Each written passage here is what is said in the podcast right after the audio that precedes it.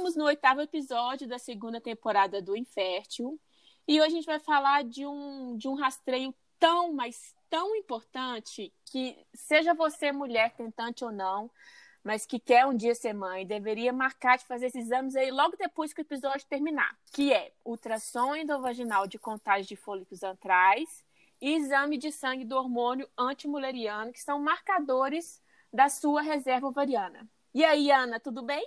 Tudo bem, estou aqui prontíssima para falar sobre esse assunto e espero que todo mundo entenda a importância de realizar esses exames o quanto antes.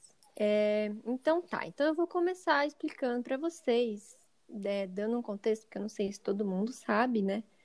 Como o corpo da mulher funciona nesse sentido. Diferente do último episódio que eu mencionei que os espermatozoides eles se renovam, né, de tempos em tempos, a mulher ela já nasce com um número estabelecido de óvulos. Esse número geralmente é ali entre 1 e 2 milhões. Esse número de óvulos vai te acompanhar ali para o resto da sua vida, tá? Ele vai caindo, obviamente, conforme seus ciclos vão passando, mas você não cria novos óvulos. Esse é o seu limite máximo. Você nasce com essa reserva e ponto. Aí, por cada ciclo, você chega a perder cerca de mil óvulos. É muita coisa. E daí alguns óvulos vão ser liberados pelos seus folículos e alguns óvulos vão acabar morrendo ali no meio do seu ciclo. Mas em média é isso aí, mil óvulos por ciclo que você perde. Mas normalmente é um óvulo por ciclo que você libera. Raramente você ovula isso. duas vezes, né?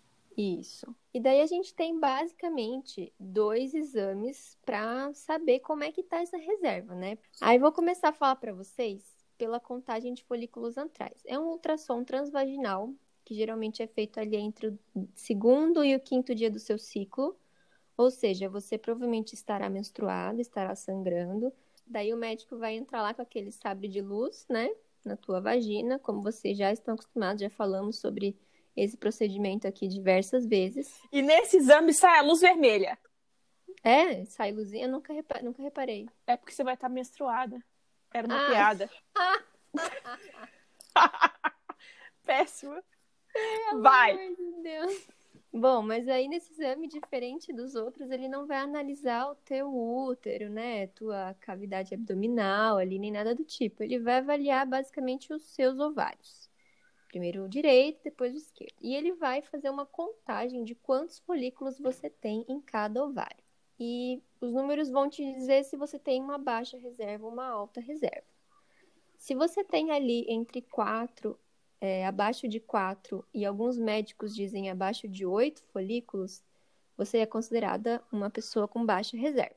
Na soma dos dois. Na soma dos dois ovários. Isso. Se você tem ali entre 10 e 16, né, acima disso, você pode, você, além de ser considerada uma pessoa com uma boa reserva, isso indica também que você tem uma chance de, caso for estimular, né, para indução ou para FIV de você ter uma hiperestimulação. Então é um sinal para o teu médico já ficar de olho e cuidar ali com os medicamentos que ele vai te passar. E se você tem demais também, é um indício de síndrome de ovários policísticos, né? Isso, também pode ser um indício da SOP. Liga o alerta. Infelizmente, não dá pra gente saber como tá a qualidade disso tudo. A gente só consegue ver a quantidade. Então, se de repente você tiver uma baixa quantidade mas cuidar ali com a tua alimentação, suplementação e tudo mais, pode ser que você consiga melhorar a qualidade. Então, se você pegou um resultado baixo ali, não se desespere logo de cara, porque ainda pode ser que tenha solução, tá? Você pode cuidar ali da tua qualidade e meio que reverter esse quadro. Agora, a quantidade não tem o que fazer. Infelizmente, não tem.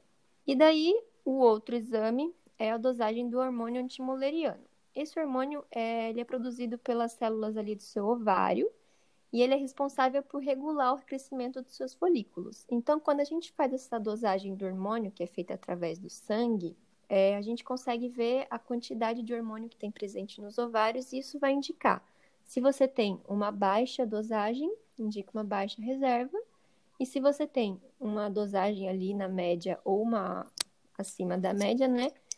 Pode ser do mesmo jeito que indica ultrassom, que você tenha uma hiperestimulação durante uma estimulação para FIV ou um coito programado. E também pode ser um grande indício de você ter é, síndrome de ovário policístico. É, e é bom a gente falar que, assim, independente de usar anticoncepcional ou não, você vai continuar ovulando e perdendo os seus óvulos, tá? Tomar anticoncepcional não significa que você vai manter a sua reserva. A sua reserva se perde mesmo assim. E daí você tem que analisar. Você não quer ter filho agora? Tudo bem, não tem problema nenhum. Só que faz o exame para você ver se pode realmente esperar ou se de repente e tiver condições, obviamente, não seria o caso de você fazer um congelamento de óvulos, porque daí você faz uma fertilização in vitro mais para frente, tranquila, sem se preocupar, garantindo que você vai ter os óvulos suficientes e jovens, né? Vale dizer também que o SUS, infelizmente, não oferece esse exame e que caso você vá fazer pelo convênio, você também não vai conseguir, porque o convênio não cobre. É um exame particular ele não é muito baratinho, o antimuleriano, né? O ultrassom ele cobre, mas o, o antimuleriano não é um exame baratinho, só que é importantíssimo de ser feito. Eu acho que vale a pena. É ou uma tranquilidade, ou uma segurança, ou um, um sei lá, um vamos correr porque o negócio tá feio. Enfim, é isso. Acho que é importante. E, Andresa, alguma coisa a acrescentar? Não, é, é isso mesmo. É um exame que não deveria ser feito apenas para mulheres que estão tentando engravidar, deveria ser feito para todas as mulheres que um dia querem ser mãe. Não quer dizer que seja hoje ou, hoje ou que seja ano que vem. Qualquer mulher que tenha vontade de ser mãe, passou dos 30, faça esse exame para você programar sua vida.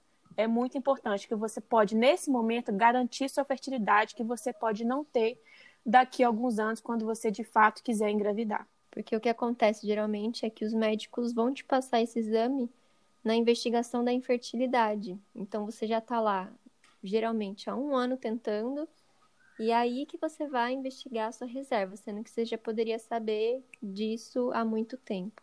Então é isso, bora lá para nossa convidada especialíssima do dia. Vamos! A nossa convidada de hoje é uma das poucas amigas dos grupos virtuais de tentantes que a gente participa que eu tive o prazer imenso de conhecer pessoalmente e vou contar como isso aconteceu. Seja muito bem-vinda, Tabita. Oi, meninas! Tudo Olá. bom? Ai, eu tô emocionadíssima que você aceitou o nosso convite. Muito obrigada por participar aqui com a gente. Ah, eu fiquei muito surpresa com o convite, muito feliz também de poder participar. Eu lembro quando o projeto começou, né? Eu achei muito incrível a ideia e é uma honra estar aqui podendo contribuir hoje. Tá, então eu tô com uma saudade imensa de você. Ainda mais que a gente já se viu pessoalmente. Pra vocês terem uma ideia, eu não conheço a Ana pessoalmente. Então é uma delícia é, saber que você eu conheci. E tudo aconteceu quando eu e a minha médica maravilhosa, a doutora Talita Mello, Vou até falar um pouco aqui sobre a doutora Talita, porque a gente fala muito de médico, mas os bons a gente precisa enaltecer, tem, né? Tem que enaltecer. E eu já fui em mais de 80 médicos aí por esse Brasilzão todo.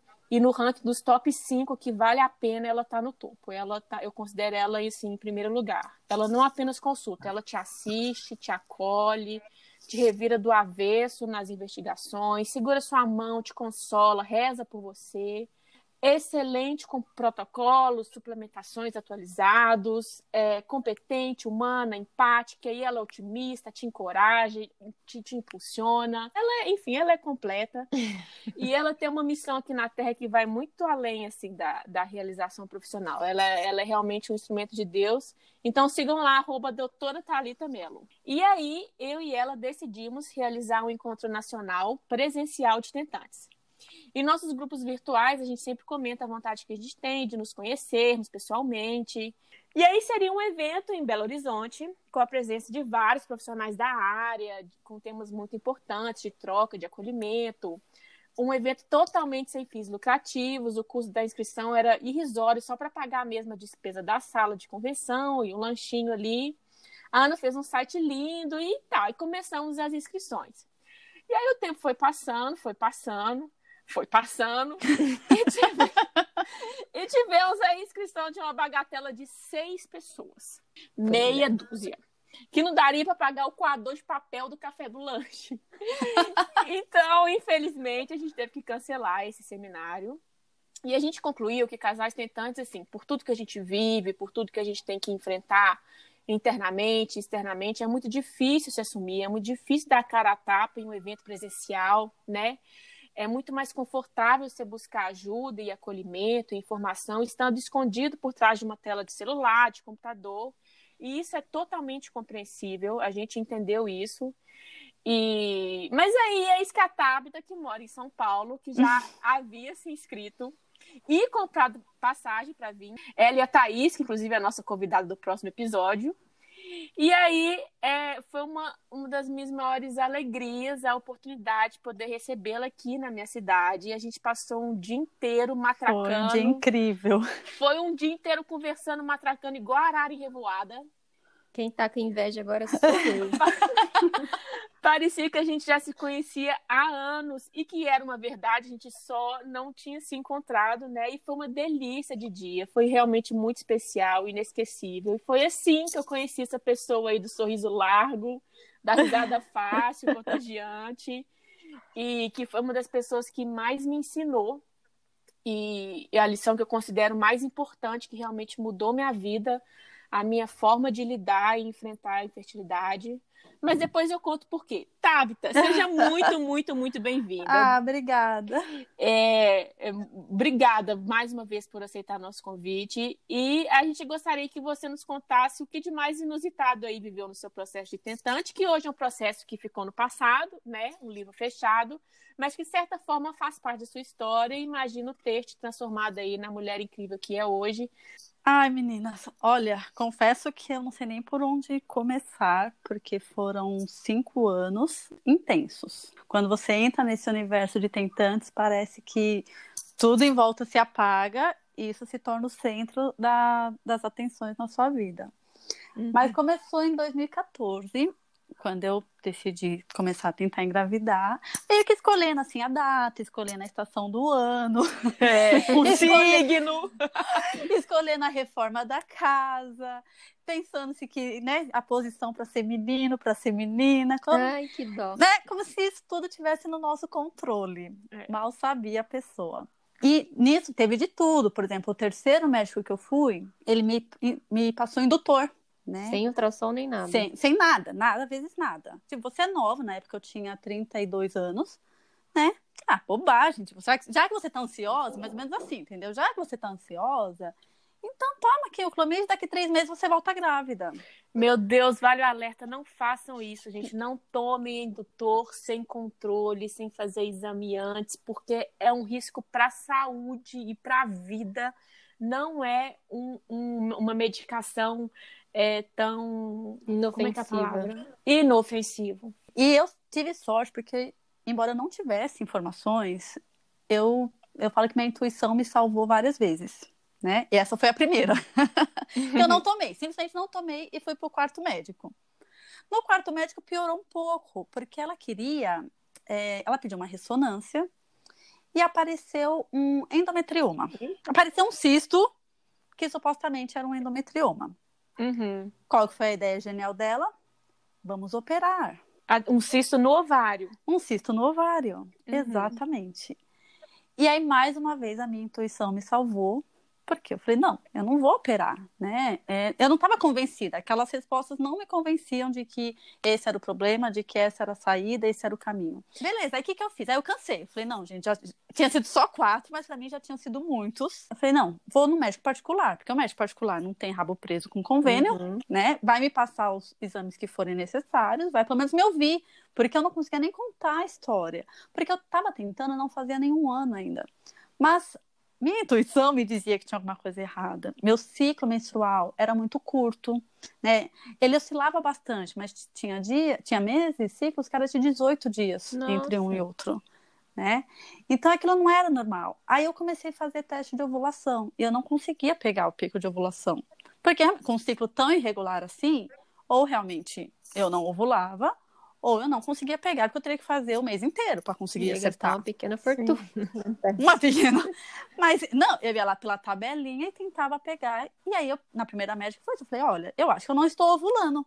ela quase riu da minha cara né? Tipo, a menina tá tentando há dois meses e já vem aqui e já, já acha que tem um diagnóstico por causa de um teste de farmácia. Agora eu sei que eu estava certa desde o começo, né? Mas ali eu fui dada como louca. E isso não é nem intuição, isso é observação do seu ser. É observação.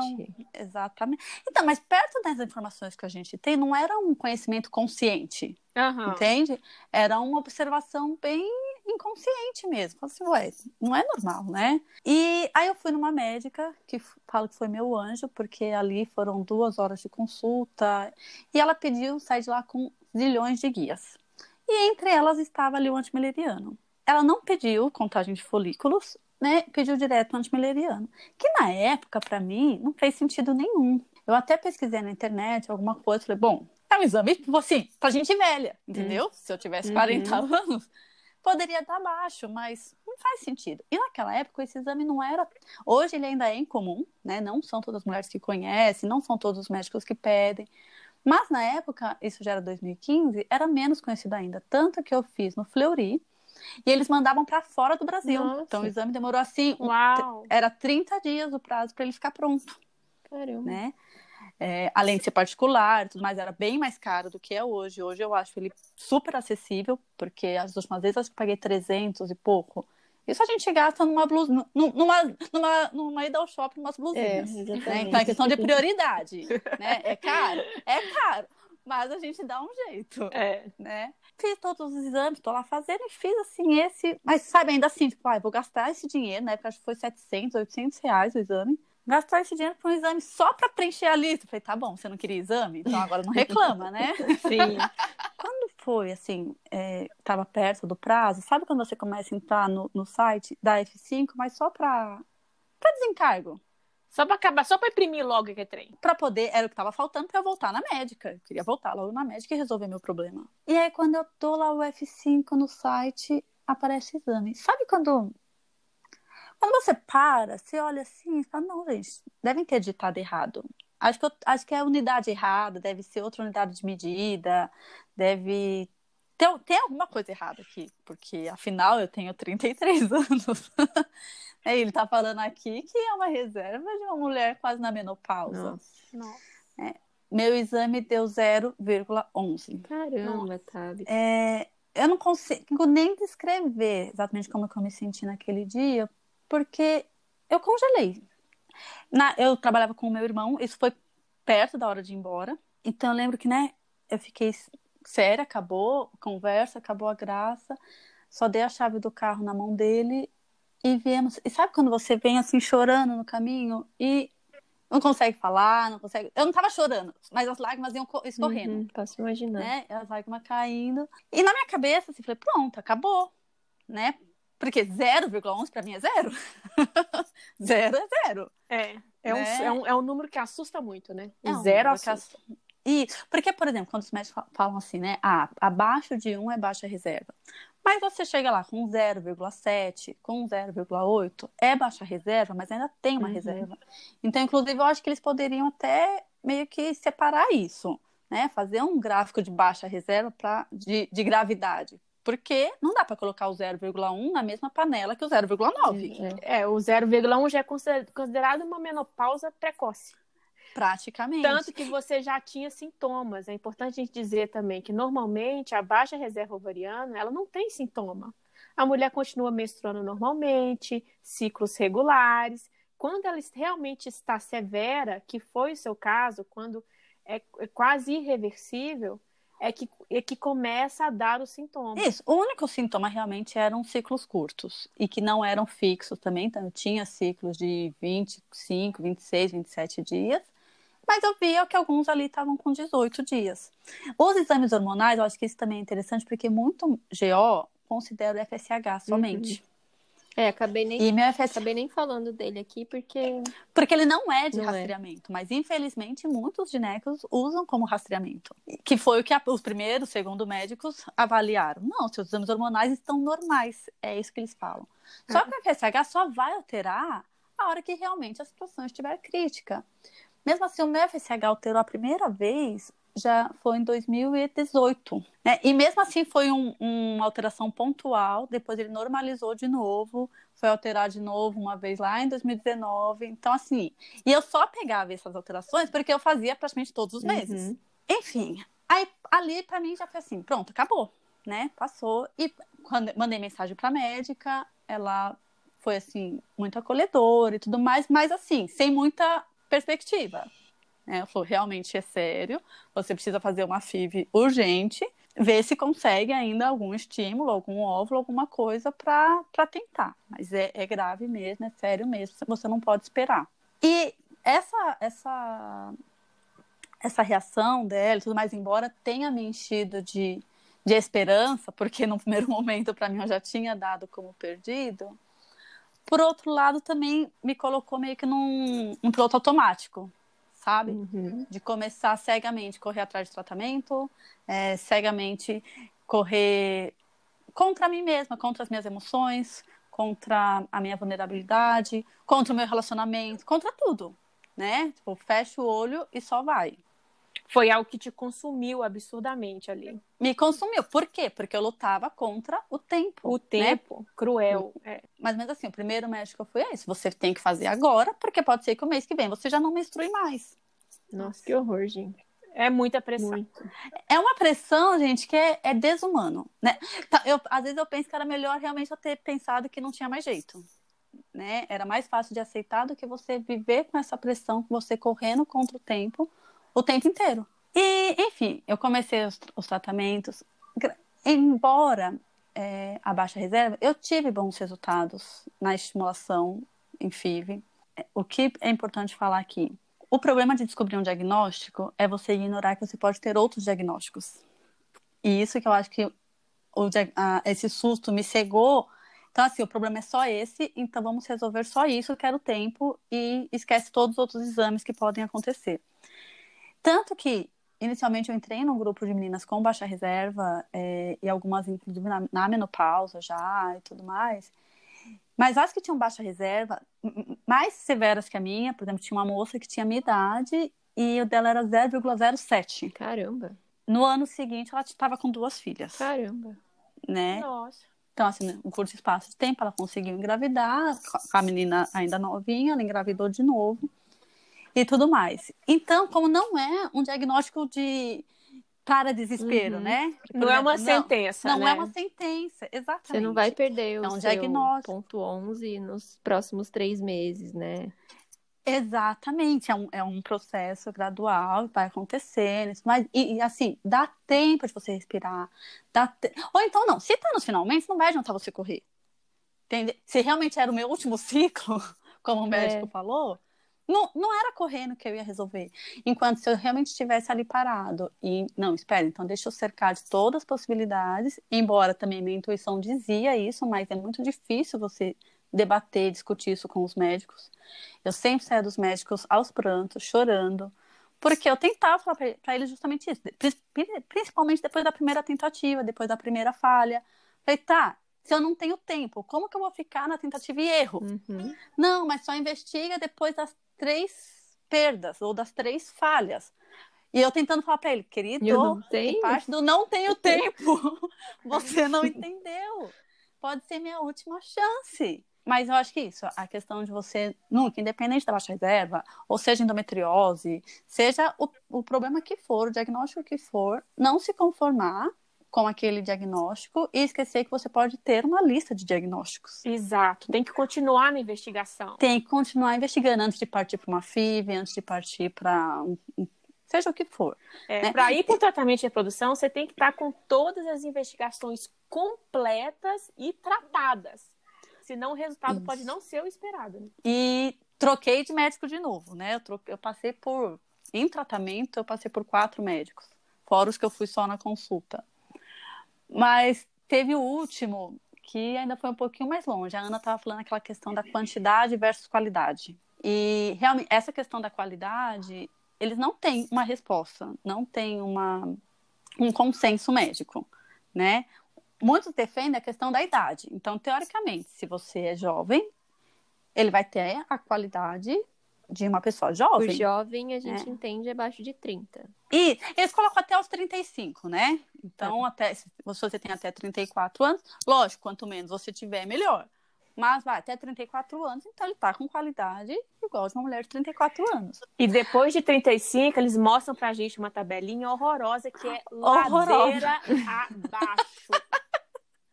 É para assustar mesmo, para apavorar. É, montanha russa para baixo mesmo. Depois de 35, 36, 30... é um negócio absurdo. Caso fale, esconde, só é para os meus óvulos não verem, né? Mas depois dos 30 começa a cair, né? É. Mas ainda se mantém numa linha de qualidade, uma linha aceitável, e depois dos 35, aí só Jesus. É. E aí ele fala assim, então, né? Dá para tentar? Dá. Mas seus ovos é como se, como já são os últimos, né? Os últimos dos últimos dos últimos. É tipo assim, sabe aquela água do fundo do poço? Aquela água barrenta? Ai, Ele falou isso? Ele falou assim? Falou desse jeito, com essa analogia. Nossa, que metáfora. Nossa, mas que metáfora simpática. Que. Pois, que, que Olha, Mas lembra que eu falei do piloto automático? Eu tava tão anestesiada, tipo, só faz, tira esses ovos daqui e me faz um filho que essas coisas já nem me machucavam mais. Uhum. É, eu tinha já perdido a, a, a, noção do que era certo, errado, do que era um bom atendimento, um mau atendimento. Eu estava cega no meu objetivo de querer engravidar a qualquer custo. Né? Eu acho que isso foi uma das coisas que, nos finalmente, é, eu fui entendendo e a vida foi me mostrando, o processo foi me mostrando é a questão da parte emocional mesmo. Porque quando a gente está passando no processo, a gente não quer ouvir ninguém. É. Se alguém fala que a gente precisa viver, que a vida não é só isso, que não tô falando para mandar adotar, uhum. tá? Fique bem claro. Por favor. Porque isso daria um outro episódio, que eu acho muito cruel com a criança você jogar nela essa responsabilidade de cobrir um buraco que não foi preenchido por uma gravidez. Exato. Né? Não estou falando sobre isso, eu estou falando assim, da pessoa jogar, ah, mas você precisa, né? Você não tá bem, você precisa cuidar da sua mente, você precisa. E a gente rejeita muito isso, né? Na verdade, eu chegava a me afastar de pessoas, de médicos. Se eu chegava num médico e ele falava que eu precisava cuidar da minha mente, que eu não ia conseguir engravidar. Claro que eu não acredito que seja determinante para a gravidez em si, embora hoje eu já entenda o quanto isso pode influenciar ou não. Mas é para a gente como pessoa, né? Eu acho que o que eu aprendi mais nesse processo é a me olhar e me respeitar mais como pessoa. Se desde o começo eu tivesse entendido isso e entendido que a vida não é só engravidar, embora fosse o sonho da minha vida, eu não tinha plano profissional, pelo contrário, eu estava só trabalhando, esperando engravidar para parar de trabalhar, uhum. né? E virar mãe 24 horas por dia. Então, era muito importante, sim. Mas quando a gente faz disso o centro da nossa vida, uma coisa que não está sob o nosso controle, é impossível a gente não adoecer. É, e, e entrando no gancho, já aproveito para explicar que isso foi um dos seus maiores ensinamentos para mim, para minha vida. Pra Porque a, a, a, a Tabda, ela, ela me ensinou a importância de traçar o plano B. Porque a gente cresce ingenuamente programando e limitando nossa vida em crescer, formar, casar, ter um bom, um bom emprego, ter filhos e fim, né? E quem disse que isso é o melhor para nós? Só para seguir um padrão social? Quem somos nós para ter o controle sobre sobre a nossa vida, sobre o que, que vai acontecer com a gente. Então, assim, houve um momento imprescindível em que eu e meu marido, a gente, a gente sentou, a gente conversou seriamente sobre a possibilidade de nunca antes pensada na vida de se ter uma vida sem filhos. E aí? Por que não? E como seria isso, né? E nessa hora, abre sobre nós um caminho imenso, diverso, de novas possibilidades, de novas oportunidades que nos deixam tão felizes e realizados quanto. E são situações que a gente nunca tinha programado antes. E que são grandes sonhos também, que, que podem estar ali embutidos na gente, e a gente não, não presta atenção para escutar nosso coração, nossa essência, nossas vontades. É uma, é, é uma oportunidade que a Tabda me apresentou assim de autoaceitação, de autoconhecimento, de alto amor, que é tão rico. E a partir daí foi um, realmente um divisor de águas na nossa vida. É, o nosso processo de tentativas passou a ser levado sem nenhum sofrimento, assim, passou a, a ser sem dor, com muito mais leveza, porque a gente sabia que a gente teria ali grandes outros sonhos para realizar, que além de ter filho. Fora os sonhos que a gente já tinha realizado e a gente mal conseguia aproveitar, a gente mal conseguia enxergar, reconhecer em meio a tudo que a gente estava vivendo. E isso é muito importante, isso é muito sério, é essencial assim para todo casal tentante. Não é fácil, leva Não. tempo, né? É um processo aí de longas conversas, mas, mas eu dou, dou essa dica aí, se permita, que foi a, a dica que a Tabita me deu. Aproveite essa oportunidade única, forte, que, que a infertilidade nos oferece de se reinventar, de evoluir, de transcender, de, de, que é o que a gente falou muito, de não deixar de ser consumida, anulada, né? Deixar de curtir a vida só dando aquele sorriso amarelo superficial que a gente dá enquanto a gente está nesse sofrimento. E assim, vivendo com o coração triste, sangrando, se martirizando, se vitimizando, né? Isso tudo a Tabata me ensinou, me apresentou. E, e ela me apresentou, me carregou no colo, abriu meu olho e me fez ver outra ótica aí. E, e aí ela me deu paz, uma paz necessária, assim, que eu tanto estava precisando e que eu achava que eu não teria para seguir. E aí, Tabata, eu só te agradeço, porque você realmente transformou a minha vida, o meu processo, para muito melhor. Ai, eu fico bem feliz de ouvir isso, porque eu demorei muito para aprender. Eu falo né, que a vida, ela não é feita de resultados, ela é feita de processos, em todas as áreas. Né? É aquilo que a gente vive todos os dias. Não é feito de conquista, você não vai ter uma conquista por dia, uhum. uma conquista por ano, mas não é por isso que você não vai deixar de tentar, não vai deixar de viver. E isso é a vida, a vida é tentar. E entender isso me ajudou, me capacitou a conseguir concluir esse processo na minha vida com paz, né? Sem raiva, sem ressentimentos, sem arrependimentos, né? Ter tentado, ter vivido cada etapa, hoje me dá tranquilidade de falar eu fiz o que estava ao meu alcance, né? Eu vivi. E esse processo me amadureceu, me fez uma pessoa melhor, me fez descobrir novos sonhos, porque realmente eu só eu não tinha né? Eu, eu, o único sonho na minha vida, o único, não digo nem o único objetivo da minha vida era esse. E eu pude descobrir muitas outras é, outros lados da Tabita que eu não conhecia e que somente esse processo, somente essa negativa da vida me possibilitou. Né? É. Claro que teria sido maravilhoso, sem sombra de dúvidas, mas por que, que outras coisas não podem ser maravilhosas Exatamente. tanto quanto? Né? É não estou dizendo aqui para ninguém desistir, pelo contrário. O que eu falo é para todo mundo correr atrás, lutar e fazer tudo o que está ao seu alcance para quando chegar o resultado, esse é o processo, isso é o que está nas nossas mãos, isso é o que está ao nosso alcance.